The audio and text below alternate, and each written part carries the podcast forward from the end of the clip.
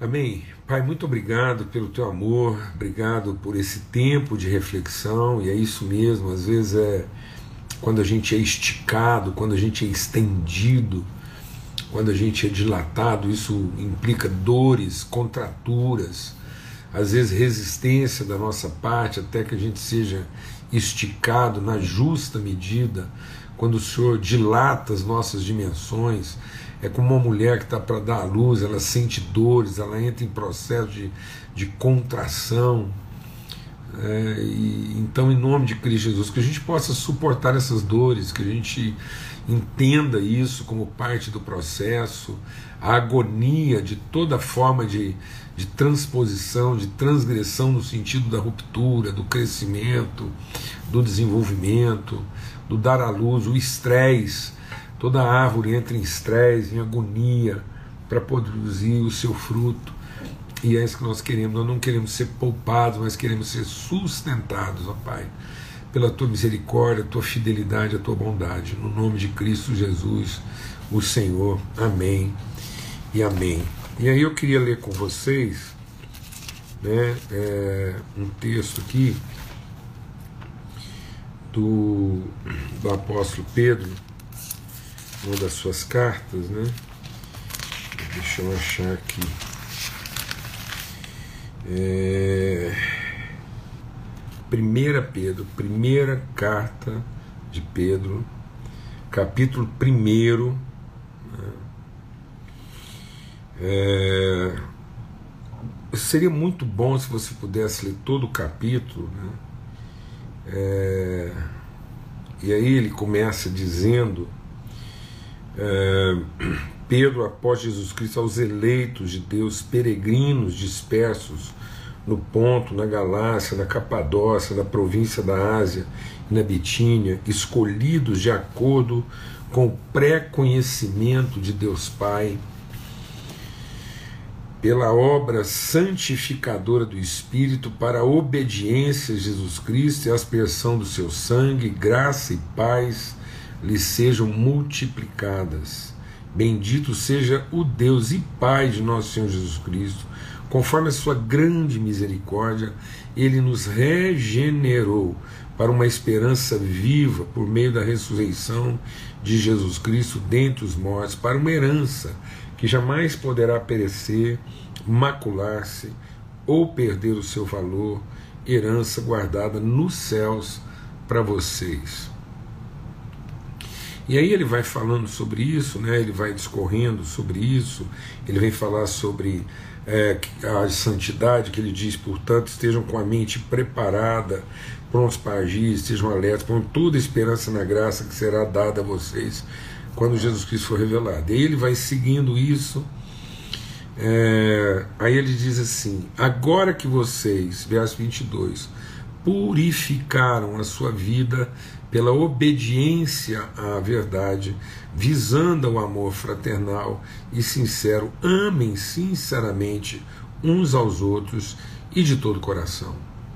Vocês foram regenerados não de uma semente perecível, mas uma semente imperecível, incorruptível, por meio da palavra de Deus vive e permanente, pois toda a humanidade é como a relva e toda a sua glória como a flor na relva, a relva murcha e cai a sua flor, mas a palavra do Senhor permanece para sempre. Essa palavra que foi anunciada a vocês. Quando o Nicodemos, um sábio, um erudito da palavra de Deus, foi falar com Jesus. Pronto, deixa eu tirar aqui os comentários. Esse melhora. Então, Jesus fala para ele assim: olha, você não vai entrar na, na do reino. Por isso nós estamos compartilhando essa semana, de sermos transformados pela renovação do nosso entendimento.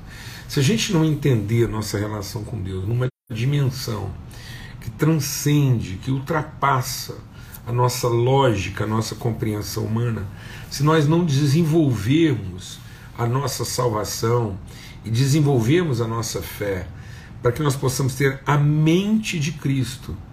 É Cristo sendo formado em nós. A gente ainda tem um conceito de salvação como se nós, nós, nós, nós, a gente, né, assim, aquilo que a, a, as lembranças que nós temos de nós mesmos, nossa história humana, a nossa alma que pensa, que raciocina, que avalia a partir das nossas vivências humanas.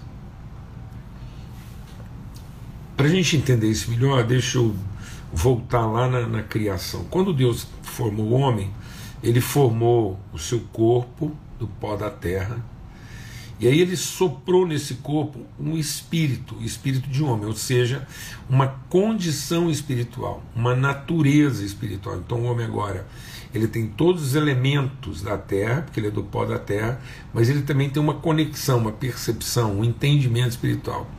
Quando esse espírito encontrou com o seu corpo, isso formou uma alma, ou seja, a alma humana, ela foi formada a partir desse encontro, ela era capaz de perceber aquilo que é o natural terreno e aquilo que é o espiritual.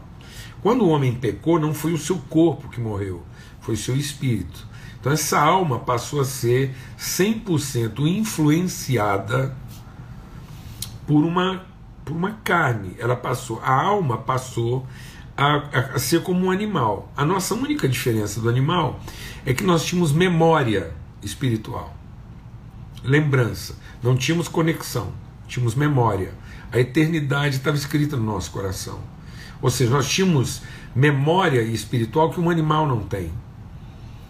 Então, por isso, na nossa necessidade, na nossa fome natural, a gente passou a desenvolver um tipo de religiosidade, espiritualidade animal, terrena e demoníaca. Porque a nossa alma, para satisfazer sua memória espiritual, para satisfazer sua percepção de divindade, que ela não perdeu, então ela não perdeu sua percepção do divino, de eternidade, ela tem uma memória de onde ela veio, a partir de, de onde ela foi formada. Mas ela não tinha respostas, porque o seu espírito está morto. Então ela começou a produzir respostas. Deus então deu a lei, ele deu profetas, e deu a lei os profetas para que a gente nessa busca não se perdesse totalmente. Mas a lei e os profetas não era capaz de salvar nem de aperfeiçoar ninguém. Aquilo era um paliativo, era um aio, era um tutor. Era uma forma de ser conduzido para que a nossa alma não se corrompesse totalmente. Mas ela estava, ela estava totalmente influenciada por uma maneira humana, natural, terrena. Agora o nosso, a nossa forma humana de ser é animal, terrena e demoníaca. Demoníaca porque ela não tem conhecimento de Deus, mas ela tem expectativas de Deus.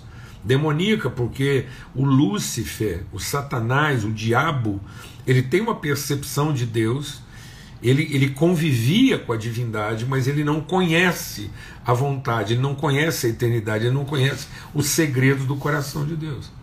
Então ele, ele, ele se prevalece, ele se beneficia dessa condição caída nossa agora, porque nós vamos dar respostas idólatras, respostas religiosas por uma necessidade carnal, movidos de uma lembrança espiritual religiosa, mas que não é a resposta. Então isso é o inferno humano. É o inferno da ignorância, das trevas. Então o mundo foi mergulhado em trevas e uma treva carregada de religiosidade, carregada de busca de Deus, carregada de intenções sinceras e legítimas, mas que nunca se encontraria resposta em si mesmo. Por isso, esse homem, na sua humanidade, mesmo buscando salvação em Deus, ele não vai entrar no reino de Deus. Ele não vai entender, não vai discernir o propósito de Deus para sua vida buscar salvação em Deus para sair desse inferno, para fazer a, vida ter sentido, ainda é resultado da nossa memória espiritual. Mas simplesmente buscar salvação como quem tem memória espiritual e um dia viu Deus, não nos devolve ao propósito de Deus. Por isso que Jesus diz: Eu venho libertar o cativo, dar vista ao cego, para pôr em liberdade o oprimido. Então Jesus resolve o nosso cativeiro. Nós não estamos mais escravos da carne. A nossa alma não precisa agora ser influenciada apenas pela carne, com uma intuição espiritual remanescente, da qual o diabo se aproveita. Então o diabo se aproveita de um vazio espiritual que a gente tem, porque o espírito está morto, e de uma necessidade carnal que a gente tem para dar à nossa carne, satisfazendo a nossa alma, respostas religiosas. Mas agora esse cativeiro foi desfeito. Essa, essa grade que nos prendia, esse grilhão que nos prendia ao inferno, foi quebrado. Então as portas do inferno não prevalecerão, porque o Filho de Deus desceu às partes mais profundas da terra. Ele é aquele que subiu, porque ele é aquele que desceu às partes mais baixas da terra. Então, onde nós estamos aprisionados de maneira mais vil, mais, mais cruel, onde habitava a nossa ignorância mais profunda, e por isso nós estamos cativos da nossa idolatria, da nossa carência.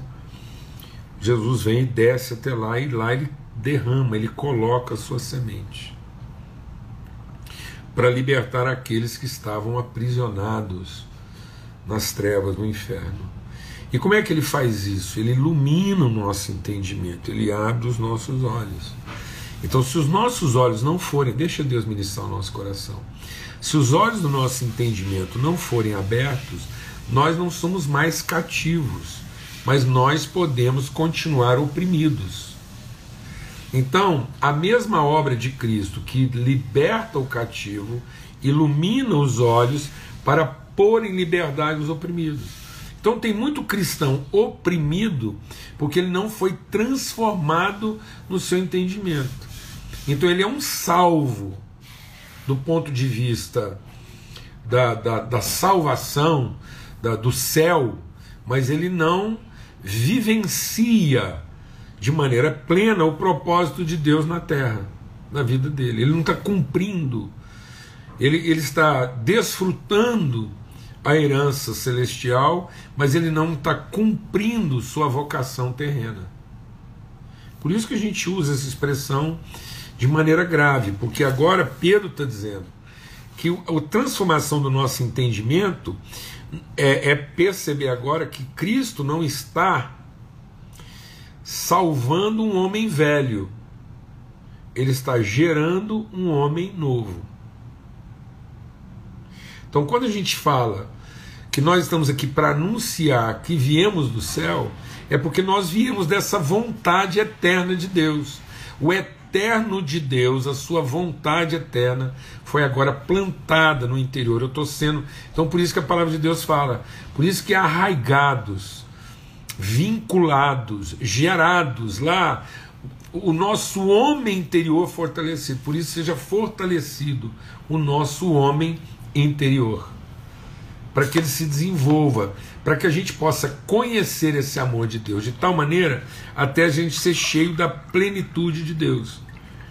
Então a plenitude de Deus não é uma plenitude que eu alcanço no sentido de estar cada dia mais perto do lugar para onde eu vou, mas é uma plenitude que eu alcanço quando eu estou cada dia mais seguro do lugar de onde eu vim.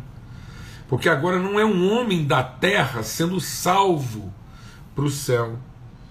É um homem do céu, segundo a vontade eterna de Deus, sendo formado na terra, gerado na terra. Por isso que é uma regeneração, não é uma restauração. Na salvação, Deus não está restaurando um homem antigo. Na salvação, Ele não está resolvendo meus problemas de homem antigo. Não ele está de uma vez por todas sepultando esse homem que fora condenado à morte com uma promessa de ressurreição, de regeneração. Então por isso nós somos batizados com Cristo na sua morte, para ressuscitarmos com ele. E Paulo diz isso, deixa Deus ministrar o nosso coração. E ele diz que essa ressurreição não é num estado futuro, Paulo escrevendo aos Colossenses diz: Agora que nós, os que já ressuscitamos em Cristo. Então, isso é uma ressurreição. Então, nós estamos sendo ressurretos lá na parte mais baixa. Por isso, as portas do inferno não prevalecerão, porque essa revelação entra as partes mais baixas da terra e de lá ela vem trazendo aqueles que são gerados a partir de uma semente celestial. Amém. Então isso não é universalismo. Isso não é desprezar o sacrifício de Cristo, pelo contrário, isso é entender que só aqueles que são transformados no seu entendimento conseguirão sair desse lugar, não serão mais prisioneiros, porque sua mente vai ficar liberta, eles são libertos, os seus olhos são iluminados. Então agora eles não são só mais declarados livres, eles não podem ser oprimidos. E tem muita gente sendo oprimida na expectativa do que ainda será em vez de viver uma vida em plena liberdade, na certeza do que já é. Esse entendimento precisa acontecer na nossa vida. Entender que nós não estamos aqui remediando situações para merecer o céu. Nós estamos aqui cumprindo os desígnios eternos de Deus. Por isso que a oração que Jesus nos ensinou, ela é clara, ela é objetiva, faça-se na terra a tua vontade, exatamente como ela foi estabelecida nos céus. Então nós estamos aqui para cumprir a vontade dos céus.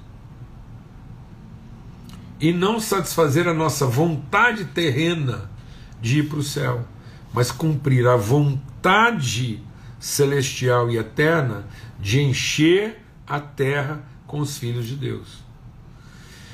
Por isso que a criação não está gemendo à espera de que os crentes se revelam. Não, a criação está gemendo à espera de que os filhos de Deus se revelem. Ora, se são os filhos de Deus, eles são gerados a partir de onde? Do eterno, da vontade eterna de Deus estabelecida. Por isso, o salmista, no Salmo 139, ele nos ajuda. Eu quero e concluindo essa reflexão, lendo esse salmo, porque essa é a transformação. Né? O Davi, quando declara, ele diz assim: Senhor, tu me sondas e me conheces, sabes quando me assento, quando me levanto, de longe o Senhor conhece meus pensamentos, sabe muito bem quando trabalho e quando descanso, e todos os meus caminhos são bem conhecidos de ti. Então, assim, Davi está dizendo: eu não tenho que ficar. É, me apresentando, me explicando, o Senhor me conhece bem. Então, na verdade, a nossa vida com Deus não é, ela não está às vezes complicada porque falta Deus me conhecer melhor e eu tenho que fazer isso em oração. Porque tem gente que gasta 100% da oração dele explicando para Deus o tanto problema dele está grave. Como se Deus não conhecesse a gente. Então, às vezes, a gente fica explicando a gravidade, fica lembrando para Deus o que, que ele pode fazer. Aliás, às vezes a gente fica até lembrando o que, que ele já devia ter feito e não fez porque não escuta a gente. Então ele diz: Sabes muito bem, antes mesmo que a palavra me chegasse à boca, tu, Senhor, já a conhece inteiramente. Meu Deus. Então, o que, que, o que, que Deus está tá, tá estimulando na gente? Ele diz: Se tu me secas, por trás e pela frente e pões a tua mão sobre mim. A mão de Deus está sobre a nossa cabeça, amado. Ele nos ungiu, Deus nos conheceu. E conheceu a partir de onde? Ele vai falar. Tal conhecimento é maravilhoso demais para mim, está além do meu alcance. É tão elevado que não posso te. É isso aqui, é disso que nós estamos falando. É isso que nós temos que buscar. Paulo diz lá em 1 Coríntios 13 que quando a gente de fato avança no conhecimento do amor de Deus, nós passamos a conhecer como somos conhecidos. Esse é o segredo. Não é, deixa Deus ministrar o nosso coração. Nosso maior desafio de transformação de mente não é conhecer a Deus como eu me conheço. E às vezes eu estou projetando para Deus o conhecimento que eu tenho de mim. Deus passa a ter a medida que eu tenho de mim. Aí Deus fica na medida da minha necessidade. Aí a salvação de Deus fica na medida do meu pecado. A salvação em Deus fica na medida é, do meu inferno. Não, amados. Eu não tenho que conhecer a Deus como eu conheço a mim. Eu tenho que conhecer a mim como Deus me conhece. Esse é o grande segredo. É, é um conhecimento tão maior de nós mesmos que ele diz assim é maravilhoso, está além do meu alcance. Então é por isso que o Espírito Santo da promessa está em nós, porque o Espírito Santo da promessa vai revelar em nós e testificar em nós a respeito do que é ser um filho de Deus gerado na eternidade para enfrentar essa vida. Para onde eu vou me escapar do teu Espírito? Para onde eu vou fugir da tua presença? Se subir aos céus, o Senhor lá está. Se eu disser minha cama na sepultura, o Senhor também está lá. Se eu subir com as asas da alvorada e morar na extremidade do mar, mesmo ali a tua mão me guiará e me sustentará. Agora veja. Mesmo que eu diga que as trevas me encobrirão, mesmo que eu estou lá naquele dia totalmente deprimido, eu falo assim, agora o inferno vai tomar conta de mim, eu vou mergulhar em trevas. Ele diz assim: a sua luz tornará, se tornará noite ao meu redor. E, aliás, e que a tua luz se tornará noite ao meu redor, ainda que eu diga que até a, a luz do Senhor vai sumir, vai virar noite, verei que nem as trevas são escuras para ti. A noite brilhará como o dia, pois para ti as trevas e a luz são a mesma coisa. Ah, meu irmão, minha irmã. A gente caminhar na vida e saber que para Deus as trevas e a luz são a mesma coisa, que no meio da mais escura noite, a luz do Senhor brilhará. Se fará como o sol do meio-dia. Tu criaste, presta atenção, tu criaste o íntimo do meu ser e me teceste no ventre de minha mãe. Eu te louvo porque me fizeste de modo especial e admirável. Tuas obras são maravilhosas. Digo isso com convicção. Meus ossos não foram escondidos de ti quando em secreto fui formado e entretecido como nas profundezas da terra. Os teus olhos viram meu embrião, todos os meus dias determinados para mim, escritos no teu livro, antes de qualquer um deles existir quão preciosos para mim são os teus pensamentos, ó Deus. É isso, mano. É isso. Não é uma questão legal. Não é uma questão de quem vai para o céu, quem vai para o inferno. Não é simplesmente desse, desse perdão. As pessoas que serão condenadas serão condenadas não porque não foram perdoadas, mas porque recusaram receber esse perdão a obra, o sangue foi derramado